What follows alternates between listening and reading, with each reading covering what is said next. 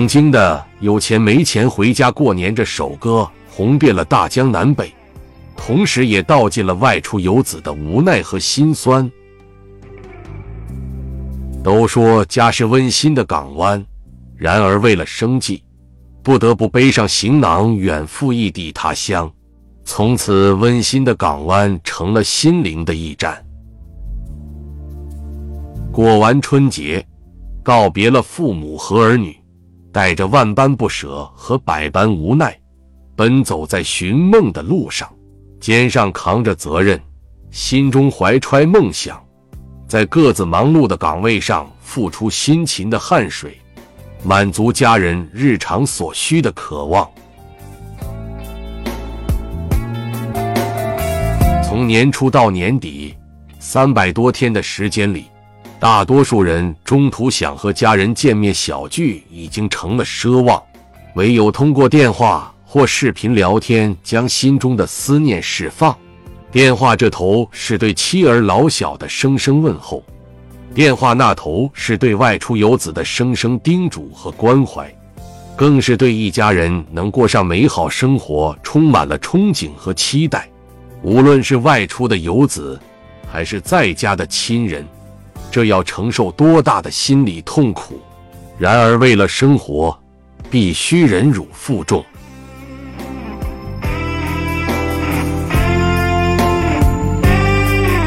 外出务工的，基本上都是以中青年人为主，他们都是家庭中的顶梁柱，也是促进社会经济发展的中坚力量。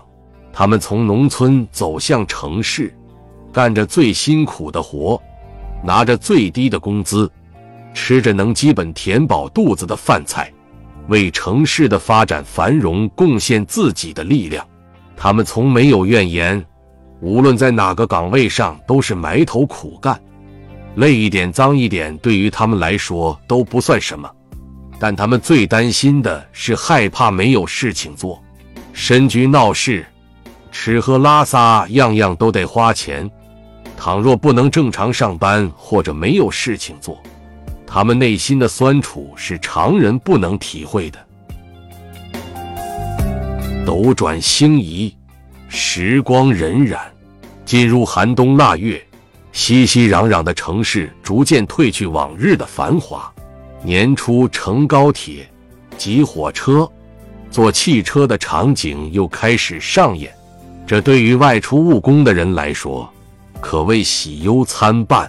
喜的是结束了一年的奋斗历程，可以回家与妻儿老小团聚，与家人分享收获的喜悦和诉说在外的辛酸，将一年的美好留在心里，把一年的烦恼在愉快的聊天中抛到九霄云外。忧的是收入不高，回家的开销太大。一年辛苦下来，省吃俭用余下的几个钱，将在一个春节期间花得所剩无几。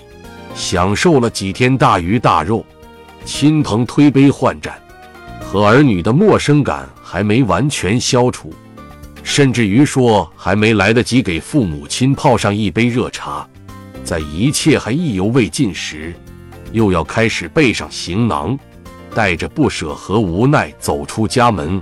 远赴他乡，继续上演这场不知归期的旅程。然而，尽管回家过年忧愁多于喜悦，但是外出的游子还是有很强的回家过年愿望。为了报答父母亲的养育之恩，他们利用休息时间，跑到各大超市、商场为老人们挑选营养品。和购买棉衣棉裤，为了能让孩子们过上一个快乐年，他们为孩子们购买精美的玩具、可口的零食，还有漂亮的衣服。密码箱里、背包里装的不是吃的，就是穿的。他们一路舟车劳顿，虽然很累，但是心里却十分快乐。父亲煨的包谷酒散发着香气，母亲做好的饭菜香气四溢，孩子们闻讯爸爸妈妈要回家的欢笑声穿过山岗，经过了日夜的辛劳奔波，拖着疲惫不堪的身子回到家中，卸下行李的那一刻，孩子们将父母亲簇拥着，那种久别重逢的画面令人既欣慰又难过。孩子们从父母亲手中接过零食、玩具，还有新衣服后，他们的脸上洋溢着幸福，心里充满了感激，心里在想。若是我的爸爸妈妈还能够再早一点回家，该有多好啊！父母在家辛苦了一年，操心劳累，作为儿子儿媳妇，给父母买点营养品和棉衣服，尽了一份微不足道的孝顺，这是应该的。父母亲一看掏出来的营养品和新衣服，嘴里一个劲儿地说：“你们在外赚钱也辛苦，挺不容易的。”不需要给我们买着买呢，能够回来陪我们过年，我们就心满意足了。陪伴是最好的孝敬。家老小围坐一桌，吃着久违的家乡菜，喝着自酿的包谷酒，看着调皮捣蛋的孩子，望着两鬓斑白的父母亲，顿时陷入沉思。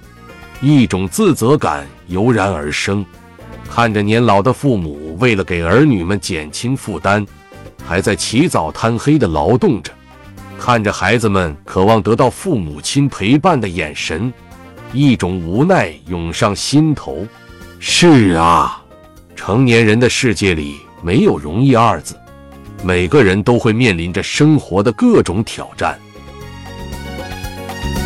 作为中年的我们。回家过年不是为了享受生活，而是为了帮父母亲分担一些他们不能力所能及的事情，同时也给儿女们把那份缺少的爱尽量弥补回来。步入中年的我们，要时刻关心老人的饮食起居，要想办法给老人创造便利的生活条件。身体是革命的本钱，有一个好身体是老人的福气。也是一家人最大的幸福。父母亲把我们含辛茹苦养育大，真的不容易。今天的我们，无论能力大小，都要报答父母亲的养育之恩。处在现实的国情之下，背井离乡仍然是大多数农民工谋取生存的必由之路。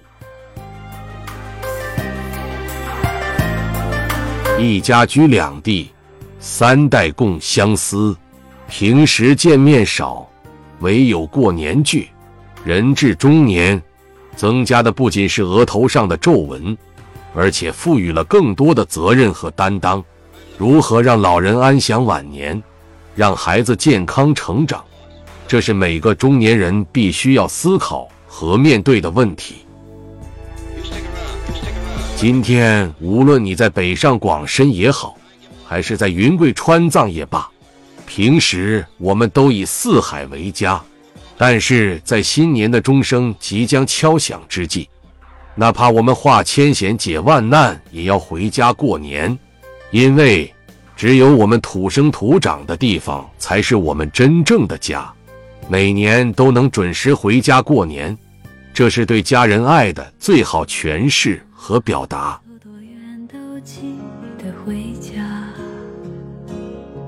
平凡的我们吴昌隆有一种爱叫回家过年，分享完了。不管人世间多少沧桑变化，祝你踏过千重浪，能留在爱人的身旁，在妈妈老去的时光，听他把儿时慢慢讲。读美文，品人生。看世界，打开心灵的锁。小伙伴们，下期再见。